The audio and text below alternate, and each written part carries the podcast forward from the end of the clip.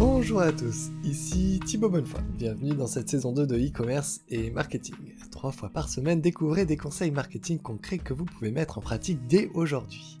Tous ces conseils ont été mis en pratique avec succès chez mes clients e-commerçants.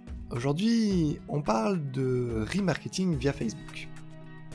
Et je rigole tout seul et je me dis que ça serait vraiment bien d'avoir une autre personne qui puisse m'accompagner sur ce podcast. On rigolerait quand même bien mieux que de me laisser marrer tout seul derrière mon micro. Passons au sujet du jour et à ce qui nous intéresse maintenant.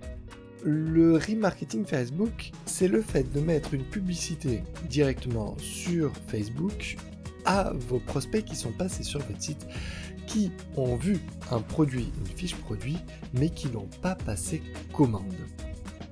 Et ça, ça marche plutôt très bien. Euh, j'obtiens des euh, d'achat entre 1 et 3,50€ en fonction du client. Euh, qu'est-ce que ça veut dire? Ça veut dire qu'un visiteur arrive par un canal d'acquisition quelconque sur votre site. Il se balade et il repart sans passer commande. Pendant la journée, il va très souvent, comme beaucoup de monde, sur Facebook. Et à ce niveau-là, on va afficher une publicité qui va remettre en avant le produit qu'il a visualisé.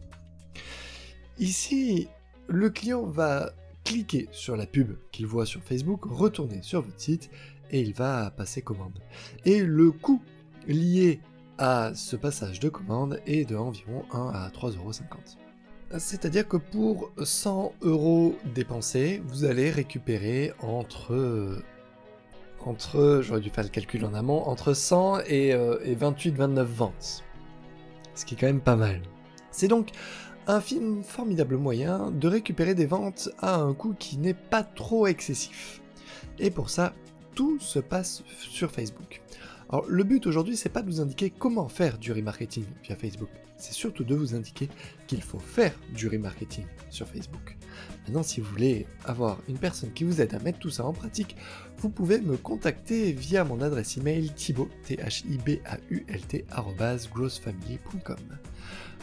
L'adresse email est dans les notes de cet épisode.